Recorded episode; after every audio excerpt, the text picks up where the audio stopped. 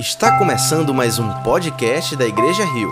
Esperamos que você seja profundamente abençoado com a mensagem de hoje.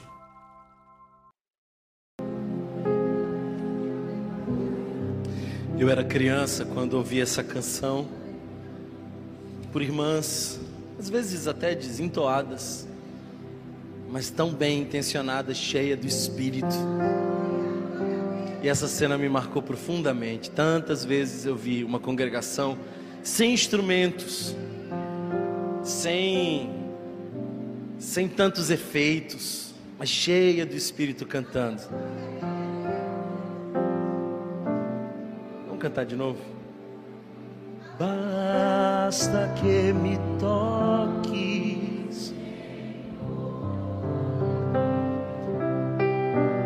pra minha alma cansada vencer. Se a noite escura está, tua mão me guiará. Basta que me toques,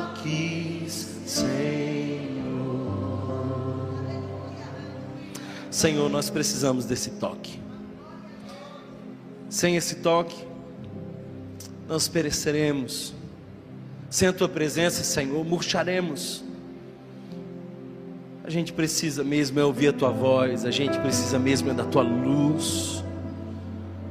Precisamos do teu Espírito Santo passeando livremente em nosso meio. Precisamos, Senhor, sentir o teu braço forte nos erguendo, o teu sopro de vida animando novamente o nosso coração. a tua voz renovando as forças da nossa alma. Toca no Senhor com a tua palavra, que ela seja pregada com fidelidade, e que a simples exposição das Escrituras chegue ao nosso coração como espada penetrante, chegue como semente poderosa, frutificando em solo fértil produzindo a cem por um. Perdoa, Senhor, quem um dia fomos. Corrija, Pai, quem hoje somos. Dirija, Senhor. Dirija quem quem seremos. Fica conosco. Nos visita mais uma vez pela tua santa e poderosa palavra. Que assim seja toda a igreja de Jesus diz: Amém. Amém. Queridos irmãos, quero convidar vocês a uma passagem das Escrituras, então, por favor, vá ao Evangelho de João, capítulo de número 1. Nós estamos começando essa série de mensagens clarear, porque a campanha não é apenas a arrecadação, a campanha também é a nossa série de mensagens. E eu quero hoje falar sobre essa luz, essa poderosa luz que é Jesus. Então vá a João capítulo 1. Enquanto você abre, deixe-me lembrar para você que João escreve numa cultura grega. E ele escreve com as categorias helênicas, e naquela época havia bastante influência do gnosticismo. Reflexões eram profundas e filosóficas nesse lugar. E o Evangelho de João, dentre todos, é o mais profundo e filosófico. Ao contrário de, por exemplo, o Evangelho de Mateus, que se detém a escrever aos judeus, João escreve a todos os de fala grega, especialmente aos gregos. E João não segue as mesmas linhas de Mateus, de Marcos, de Lucas. Isso porque Lucas está falando de Jesus como um homem, embora sendo Deus. Marcos está falando de Jesus como servo. Mateus está falando de Jesus como rei. Aí vem João e diz ele é tudo isso, mas ele também é Deus. De modo que os evangelhos eles eles se juntam, dando as mãos, nós temos uma perspectiva muito mais ampla sobre Jesus. Embora não haja entre eles nenhuma contradição ou conflito. E é interessante porque o evangelho de Mateus começa com uma genealogia e João, como tem a ênfase da divindade de Jesus, começa de uma maneira diferente, não fazendo uma genealogia, mas conectando as primeiras palavras na criação. Há uma profunda conexão entre o capítulo 1 de João e o capítulo 1 de Gênesis. Portanto, se você quer entender bem o Gênesis, você tem que ler o capítulo de João.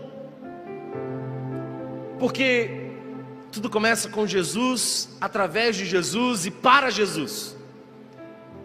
E eu quero que você observe apenas do verso 4 em diante, nós não vamos ter todo o tempo necessário para expor a perícope, mas eu quero que você acompanhe do verso 4 em diante. Verso 4 em diante que diz assim: Nele estava a vida, e esta era a luz dos homens. A luz brilha nas trevas, e as trevas não a derrotaram. Surgiu um homem enviado por Deus chamado João. Ele veio como testemunha para testificar acerca da luz, a fim de que por meio dele todos os homens crescem. Ele próprio não era a luz, mas veio como testemunha da luz. Estava chegando ao mundo a verdadeira luz que ilumina todos os homens. Jesus. O centro dessa passagem é Jesus como a luz do mundo. Aliás, nós podemos conectar facilmente essa luz com a luz do Gênesis, porque perceba que quando Deus foi criar tudo, a primeira expressão é haja luz. Sabe, queridos irmãos, para clarear é preciso Jesus. Não tem como clarear sem Jesus porque Ele é a luz do mundo. Quem anda com Jesus não anda mais em trevas, mas já passou das trevas para a luz. E olhando esse texto, eu percebo pelo menos três características dessa luz. Eu percebo três faces dessa luz. A primeira delas é o poder dessa luz. Em segundo lugar, nós vemos a invencibilidade dessa luz. Mas em último lugar, nós vemos a veracidade dessa luz. Eu quero que você acompanhe comigo essas três características da luz que é Jesus. O poder dessa luz. O texto diz: Nele estava a vida, e esta era a luz dos homens. O resultado da palavra é luz. O primeiro ato da criação foi criar luz. E essa palavra, haja luz, é a palavra agora encarnada, é o próprio Cristo que se fez carne, Ele é a palavra, e tendo o Verbo, temos luz. A palavra de Deus trouxe luz para as trevas. Onde e quando Deus fala, a luz chega. A sensação que eu tenho, e eu não sei se é a que você tem, é que quando eu conheci o Evangelho, foi como se alguém tivesse acendido a luz na minha vida. Eu andava esbarrando nos móveis, eu andava tateando na vida, mas quando alguém anunciou Jesus, o Espírito Santo acendeu a luz. E quando ele acendeu a luz, eu passei a enxergar os problemas. Às vezes as pessoas dizem, Thomas, depois que eu me converti, eu comecei a ver muito problema. É claro, se acendeu a luz, mas uma coisa fica clara com luz: é o caminho.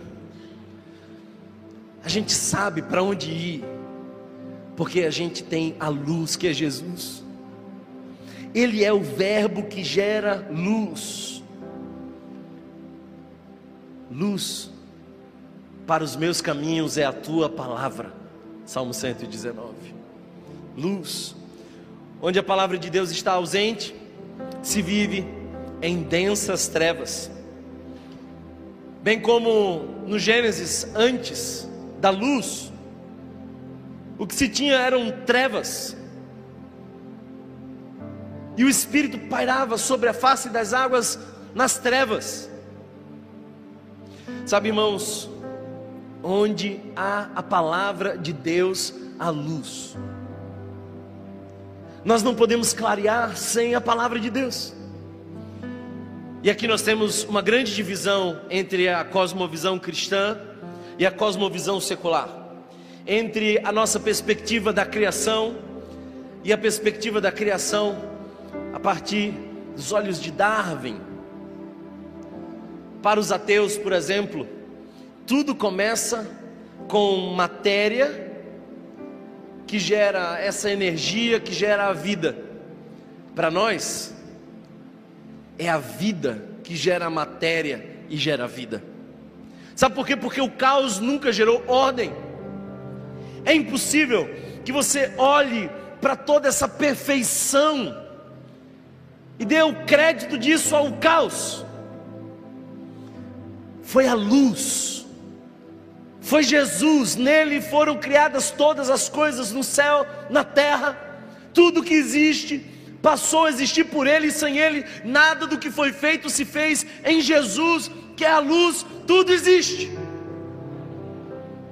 Para nós é primeiro a vida, depois a matéria.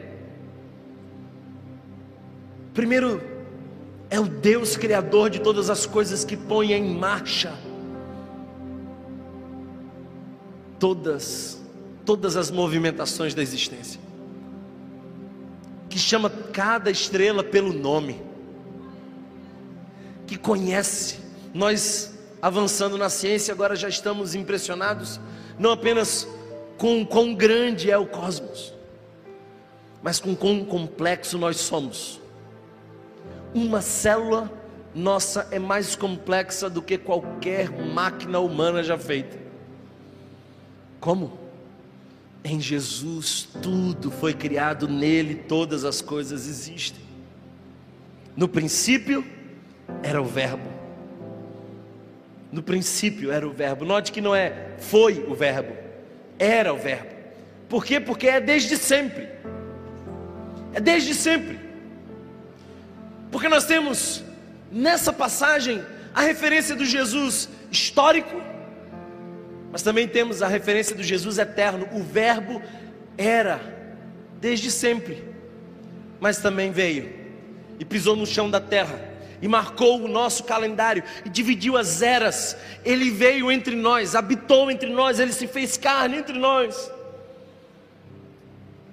E o texto nos diz: nele estava a vida, e a vida era a luz dos homens e a vida era a luz dos homens. Sabe, a nossa filha ainda está dormindo no nosso quarto, ainda muito pequena, e às vezes eu chego tarde e ela já está dormindo,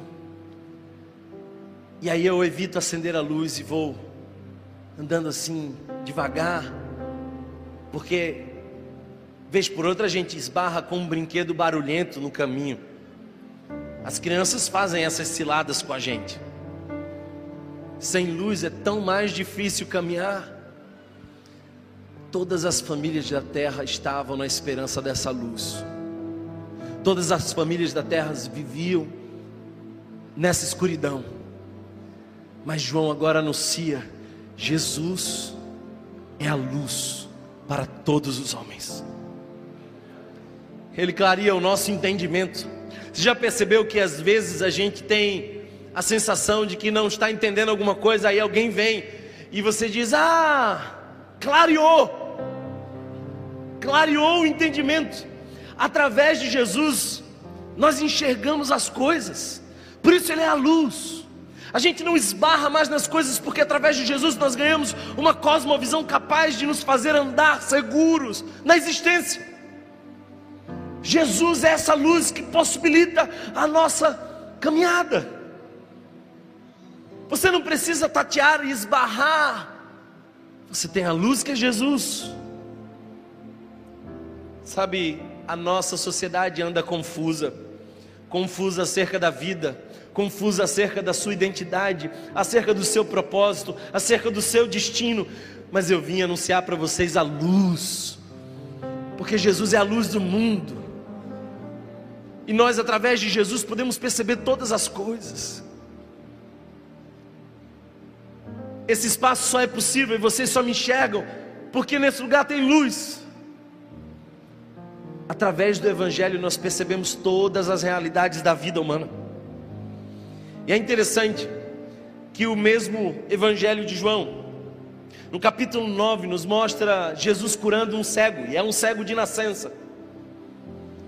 Jesus o faz para mostrar que ele é capaz de dar a vista aos cegos, dar a luz a quem não pode ver. E ele diz: Olha, não foram os pais dele, nem eles que pecaram, mas para que se manifeste a glória de Deus. E em seguida ele diz: Eu sou a luz do mundo. Quem me segue nunca andará em trevas, para, para que a obra de Deus seja manifesta. Às vezes algumas coisas acontecem para que a obra de Deus seja manifesta. E através dessas situações nós podemos encontrar Jesus que é a luz. Eu não sei o que te trouxe aqui, mas eu posso dizer para você que a luz que você precisa está em Jesus. Essa é a tua esperança. Enquanto eu estiver no mundo, diz Jesus, no verso 5 do capítulo 9: Enquanto eu estiver no mundo, eu sou a luz do mundo. Talvez você pergunte assim, Thomas, mas e depois? depois, ele deixou essa missão com a gente. Porque nós somos o corpo de Cristo na terra. Jesus diz: enquanto eu estou no mundo, eu sou a luz do mundo. Mas e depois? Depois é a nossa missão clarear. Não porque nós temos luz em nós mesmos, mas porque refletimos a luz que é Jesus. Sabe, Jesus não é útil só para você, mas através de, de você, muitas outras realidades serão clareadas. E eu chego à segunda verdade desse texto, a invencibilidade da luz. Olha só o verso 5 que diz assim: A luz brilha nas trevas, e as trevas não a derrotarão. As trevas não a derrotaram a escuridão não vencerá a luz. Mas será mesmo isso verdade? Sabe por quê? Porque quando a gente observa a narrativa de Jesus na cruz do Calvário, a gente sabe que quando ele morreu, houve trevas na face da terra, escureceu, deu um blackout, apagou a luz, que, que aconteceu? Será que as trevas prevaleceram contra Jesus? Mas João diz que as trevas não podem prevalecer contra essa luz. O que aconteceu? Sabe, você não pode ver apenas o cenário da sexta. Porque se você olha apenas o cenário da sexta, você vai pensar que prevaleceu as trevas diante da luz. Você tem que olhar o cenário completo que inclui o domingo, porque o texto diz que quando brilhou a luz da manhã, aleluia, aquele que é a própria luz, venceu a morte. A luz nunca será vencida pelas trevas. Por mais densas trevas que sejam, se houver luz, essa luz jamais será apagada. Toda luz é capaz de dissipar as trevas, mas nenhuma treva é capaz de esconder a luz. Eu penso, queridos irmãos, que nós precisamos tomar posse dessa mensagem e avançar nas trevas do mundo, e alumiar, e iluminar, e clarear o mundo. Como é que a gente vai fazer isso? Sendo luz. Porque o texto que eu li há pouco diz: Vocês são luz. Thomas, eu não estou entendendo. Você acaba de dizer que a luz é Jesus, mas agora está dizendo que a luz somos nós. É exatamente isso. Nós carregamos agora a responsabilidade de continuar iluminando o mundo. E quem ilumina não chama atenção para si, mas muda, transforma o ambiente. É um, um elemento de relevância. Ou por que você acha que a gente está fazendo nesse momento um acampamento para adolescentes em situação de vulnerabilidade social? É porque a gente ama acender a luz nas trevas. A gente gosta de entrar num cenário escuro e pegar uma pessoa perdida e mostrar a luz que é Jesus. É nossa responsabilidade como igreja. Nós somos a luz do mundo, refletindo a verdadeira luz que é Jesus. Há uma missão nesse texto para nós, e a missão é continuar clareando. Essa é a razão pela qual eu e você precisamos pensar no que, que a gente vai investir. Porque a forma como você gasta dinheiro mostra se você é o centro de si ou se você está em missão para anunciar a luz que é Jesus. Essa é a razão pela qual você tem que avaliar a sua agenda. Porque diversas vezes eu me deparo com gente que diz assim: Eu estou sem tempo. Mas sem tempo para quê? Não, eu não estou não tô com tempo de ir à igreja, eu não estou com tempo de me me envolver nas coisas, eu não estou com tempo de participar, eu não estou com tempo de iluminar. Então, eu preciso lembrar para você que você é uma vela apagada. A luz precisa ressignificar como você enxerga todas as coisas. As suas prioridades mudam a partir dessa luz. Temporariamente na sexta-feira, as trevas dominaram, mas a luz venceu as trevas, a vida venceu a morte. E nós somos os discípulos daquele que é a luz do mundo. Por isso fomos chamados também a clarear. A clarear. Eu vim ao mundo, diz Jesus, como luz, para que ninguém que crê em mim fique na escuridão. Ninguém. Quem crendo em mim, siga na escuridão.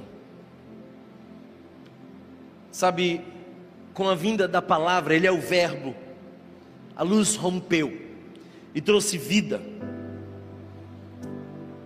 Mas a terceira característica, eu quero que você observe isso, verso 6 a 9, diz assim: surgiu um homem enviado por Deus chamado João.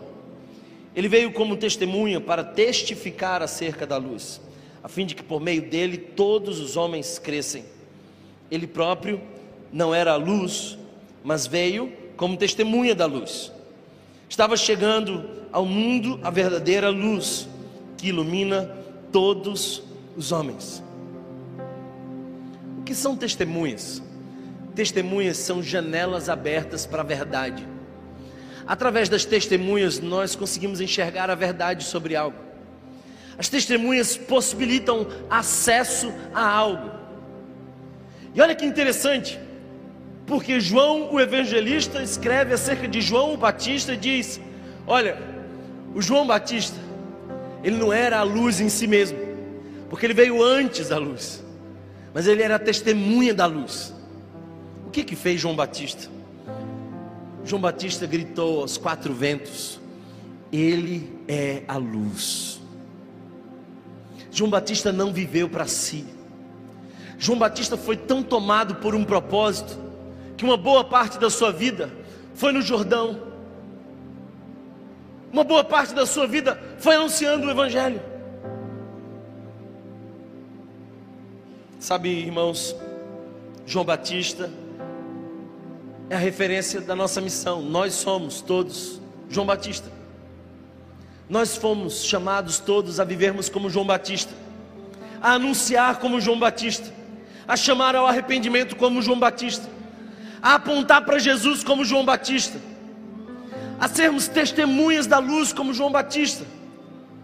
porque a luz é poderosa, e nós vimos isso, mas ela também é verdadeira. Se você observar o texto, há uma evidência acerca da verdadeira luz, porque o mundo tem buscado luzes artificiais, doutrinas humanas, filosofias que não esclarecem a vida, mas temos em Jesus a verdadeira luz. João Batista é o precursor, é a primeira das muitas testemunhas. Aliás, eu gosto de Hebreus que diz assim: que agora nós temos uma nuvem de testemunha. Thomas, o que é que eu faço? Eu não sei o que, é que eu faço da minha vida. Ah, não sabe? Vai testemunhar da luz. Simples. E Thomas, como é que eu faço isso? Procura um lugar escuro e mostra a luz de Jesus. Seja alguém que chega primeiro. É isso que João Batista fez, ele chegou primeiro. Ele chega seis meses antes para começar a dizer ao povo: olha, virá um que vai tirar das trevas todo aquele que nele crê. Nós precisamos ser João Batistas. É, você tem uma missão, você tem um propósito, você foi chamado para clarear. Tudo na sua vida precisa convergir nesse propósito. Se você trabalha, faça a luz chegar ao seu trabalho. Se tem família, faça a luz chegar à sua família. Essa, para mim, é a melhor época do ano. Eu não sei se mais alguém aqui gosta de dezembro, mas para mim é disparada a melhor época do ano. Primeiro, pessoas especiais fazem aniversário em dezembro. Eu sou uma dessas pessoas. Mas, para além disso, a cidade se enche de luzes para lembrar que há uma luz que rasgou o céu, que mostrou o caminho. Desde Belém, só anda em trevas quem quer andar em trevas. Desde Belém, temos luz disponível para nós. É lindo porque João tem três características como testemunha. Eu olho para João como testemunha e percebo três coisas. Primeiro, ele tinha disposição. Percebe que esse é um homem que está disposto a renunciar a tudo. Percebe que esse é um homem cuja vida foi inteiramente para anunciar Jesus, para anteceder e gerar expectativa acerca da luz. Esse é João. Ele vai para o deserto. Ele é a voz que clama no deserto junto com o próprio Deus. Voz do que clama no deserto, isso é João, é disposição. Eu gostaria muito que você reconsiderasse, repensasse o quão disponível você está para o Evangelho, o quão disposto você está a testemunhar da luz que é Jesus disposição. Disposição para pagar o preço. Você sabe como João Batista termina a sua vida? Ele é degolado, sua cabeça vai numa bandeja de prata. Sabe por quê? Porque falou a verdade. Porque condenou o pecado. Porque chamou ao arrependimento. Porque anunciou que a maior autoridade não era César, era Jesus que a esperança do mundo não era política, era o Filho de Deus. Ele pagou um preço por isso, ele está disposto. Ele está disposto. A segunda característica que eu vejo é que ele tem coerência. Porque, olha, por favor, não vá a algum lugar dizendo que Jesus é a luz, se você vive em trevas. Não aponte para alguém Jesus como luz, se a tua vida não está iluminada pelo Evangelho. É lindo perceber, por exemplo, João Batista anunciando: arrependa-se. Mas enquanto ele diz arrependam-se, ele se veste com pele de camelo, ele come gafanhoto e mel silvestre, ele tem um estilo de vida de profeta, não de rei. Ele anuncia arrependimento com lágrimas nos olhos. Ele diz: Olha, convertam-se a Jesus, mas ele é o primeiro a se dobrar e dizer: Eu não sou digno de desatar as sandálias dos teus pés. Ele é testemunha da luz, mas tem coerência a vida dele. Há uma expressão que os filósofos usavam, uma expressão latina, que o padre Antônio Vieira, um dos maiores pregadores de língua portuguesa, também usou. E a expressão ec homo. Nietzsche, por exemplo, utiliza essa expressão para apontar uma coerência acerca de algo. Então, o padre Antônio Vieira diz que quando João Batista chegava, acerca dele se dizia ec homo, eis o homem. Esse é o cara que não tem nenhuma diferença entre o que diz e como vive. Sabe qual é o problema dos evangélicos hoje? É que as nossas palavras são boas, mas as nossas ações são ruins. A gente fala sobre um Deus que ama, mas a gente não sabe amar. A gente fala sobre o sacrifício de Cristo, mas nós não estamos dispostos a, como corpo de Cristo, nos sacrificar para que alguém encontre Jesus. A gente diz que ele pagou o preço na cruz, mas nós, como corpo de Cristo, não estamos dispostos a pagar o preço também. É um ajuntamento egocentrado, aproveitando a mensagem do Evangelho sempre com aplicações pessoais para si. Coerência. O que, que o mundo precisa? O mundo precisa de uma igreja que entendeu que Jesus é a luz e bota o peito para fora e diz: Ec homo. Olha para a gente, veja o que a gente faz, veja como a gente vive. Perceba em nós se há alguma incoerência e não achando, arrependa-se. Essa igreja que eu quero ser junto com você. Essa igreja que diz assim: eu não vou esperar o governo, nem o político, nem o presidente, nem a ONG eu vou entrar na escuridão e eu vou iluminar vidas.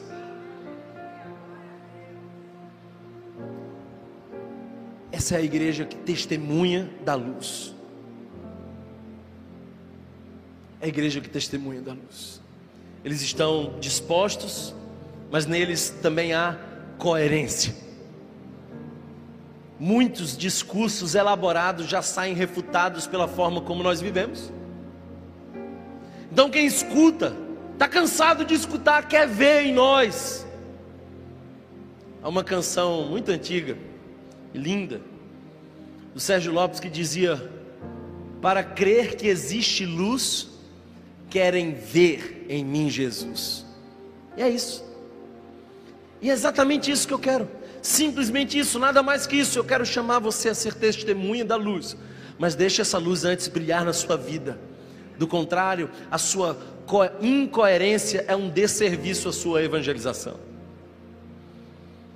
Mas olhando para João, eu também vejo clareza clareza de quem ele é, clareza de quem Jesus é.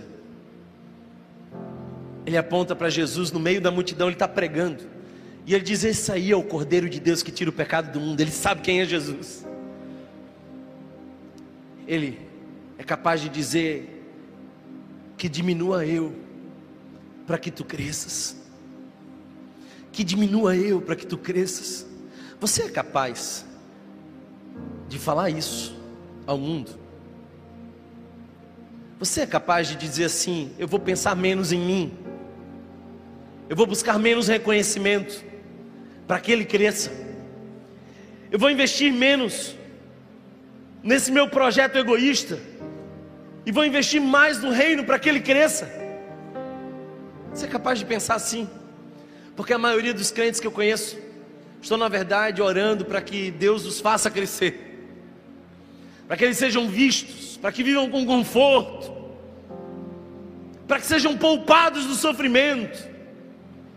Não querem o peso do profeta. Usam o Salmo 91 para dizer assim: ó Senhor, livra-nos de ter a nossa cabeça cortada. Olha para João porque ele é o primeiro, mas não é o último. Eu e você somos chamados a testemunhar da luz. Isso nos pede clareza de posição e clareza de propósito. Se você é igreja, você tem um propósito: testemunhar da luz que é Jesus. Testemunhar da luz que é Jesus. E essa é uma decisão. Sabe, irmãos, eu quero terminar na nossa reflexão orando por lugares escuros que a gente vai entrar no próximo ano. E a gente vai entrar. Ah, Thomas, como é que você sabe que a gente vai conseguir recursos? Eu não sei. Mas a gente vai entrar. E a gente vai iluminar e vai transformar e vai e vai clarear para muita gente. Vai clarear para muita gente. Ontem ontem eu escutei tantos testemunhos. Um deles foi de uma pessoa que estava servindo na nossa equipe, que com lágrimas nos olhos disse: Olha, você não sabe, mas no momento final da sua pregação eu fui abraçar uma pessoa, e ela começou a chorar e dizer assim: Você é tão parecida com a minha mãe. Eu odiava a minha mãe até receber esse seu abraço, porque foi no seu abraço que eu consegui perdoá-la. Sabe o que é isso? Clarear. Ano que vem a gente vai entrar em cenários difíceis. Você já viu alguém com abstinência de uma droga? Você já viu um corpo trêmulo e uma pessoa desesperada por uma substância viciante? Eu já.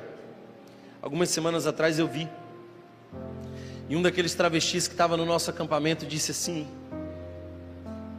Eu estava desesperado, até que eu recebi um abraço de vocês e uma oração. E depois da oração, meu corpo parou de tremer. E tudo que eu queria era estar mais ouvindo a palavra. Sabe o que é isso? É clarear. É clarear.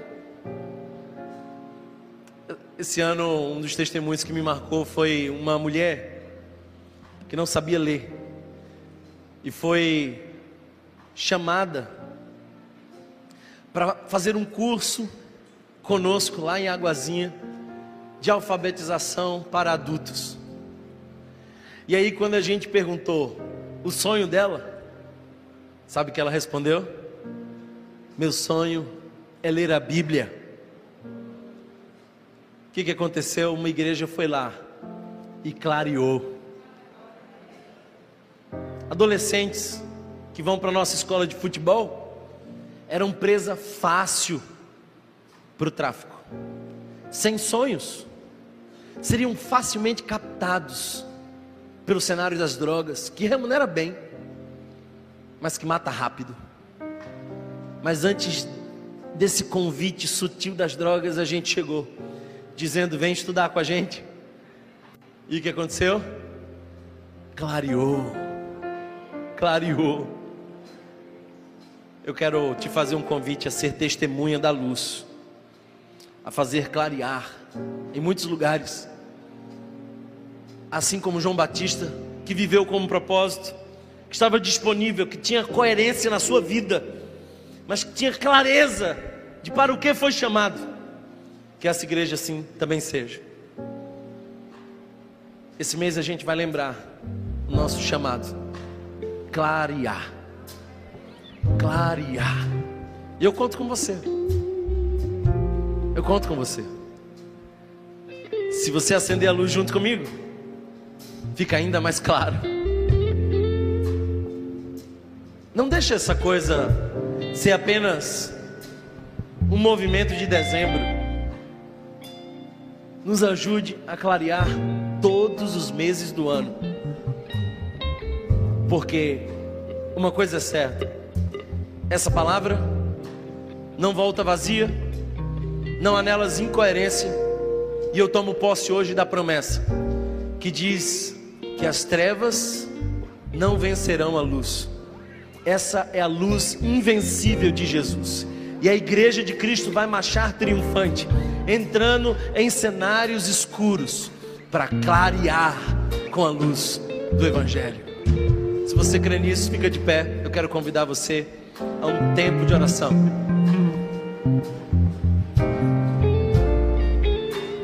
Deus está te chamando. A missão é nossa. Nós somos agora o João Batista que chega primeiro para anunciar a luz. Nós somos aqueles que testificam da luz. Você foi chamado para clarear as trevas. E eu não estou falando de uma realidade distante de você, eu estou falando de gente que está perto. Nos ajuda a clarear. Coloque-se diante do Senhor nesse momento, feche seus olhos. E assim como João Batista, que viveu por um propósito, você também. Você também. Você tem um propósito: anunciar Jesus. Ele é a luz.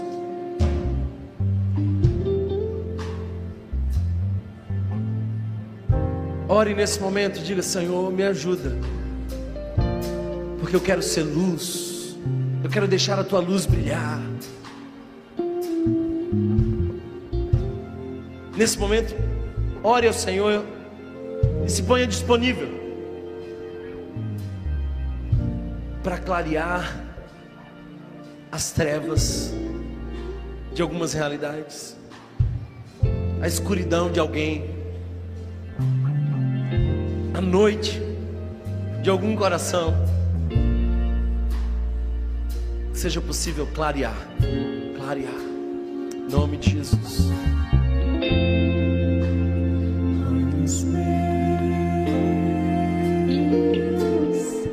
Janelas do coração.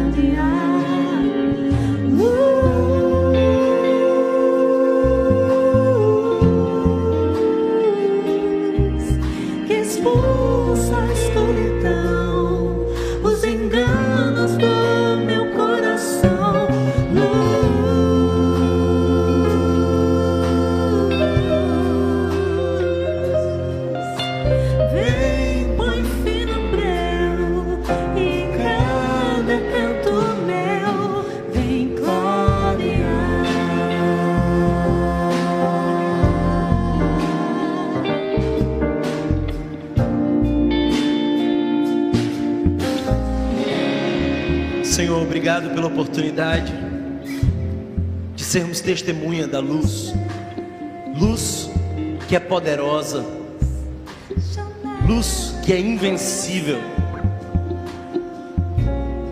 luz que é verdadeira. Nós não podemos silenciar a mensagem que pode impactar o mundo. Nós não podemos esconder a luz que pode acabar e dissipar toda a treva. Nós não podemos ter para nós sem partilhar com aqueles que ainda precisam sair da escuridão. Nós entendemos, Senhor, que a mensagem do Natal é, em primeiro lugar, a boa notícia de que temos luz. Haja luz. Mas em segundo lugar, é um convite a fazer essa luz chegar a lugares onde a esperança não costuma frequentar. Nós queremos ser luz. Nos ajuda a clarear, Senhor. Clarear com os nossos recursos, com o nosso tempo. Clarear intensamente, dissipando as trevas, exterminadores da escuridão, luzes, luzes para a glória do Senhor. Amém. Amém.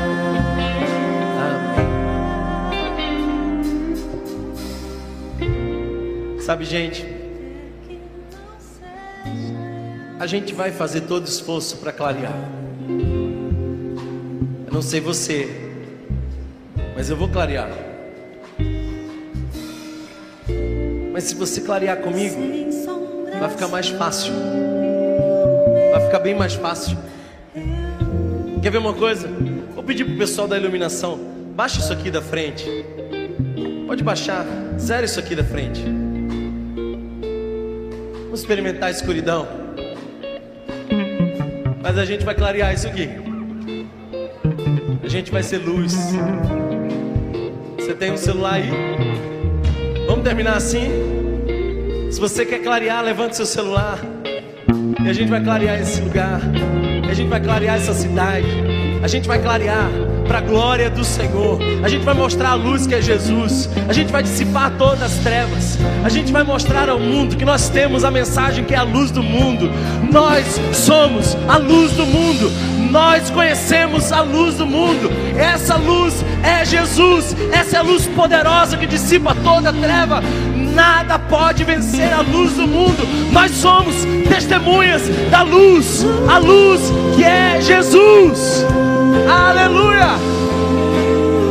Obrigado, Senhor, porque há uma igreja disposta a iluminar.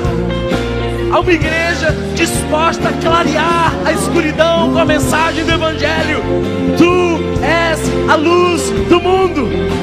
E nós seremos, Senhor, a luz que o mundo precisa ver para glorificar o teu nome. Que assim seja. Obrigado, Jesus, por essa manhã, por esse compromisso, por cada pessoa que assume esse compromisso de clarear, clarear para a glória do Senhor. Nós vamos clarear, clarear. Fica conosco. E que o amor de Deus, nosso eterno e bondoso Pai, a luz que é Jesus, que a comunhão e a consolação do Divino Espírito Santo iluminem a todos, hoje e sempre, em nome de Jesus. Amém. Se você foi abençoado por essa mensagem, compartilhe com alguém, para que de pessoa em pessoa alcancemos a cidade inteira.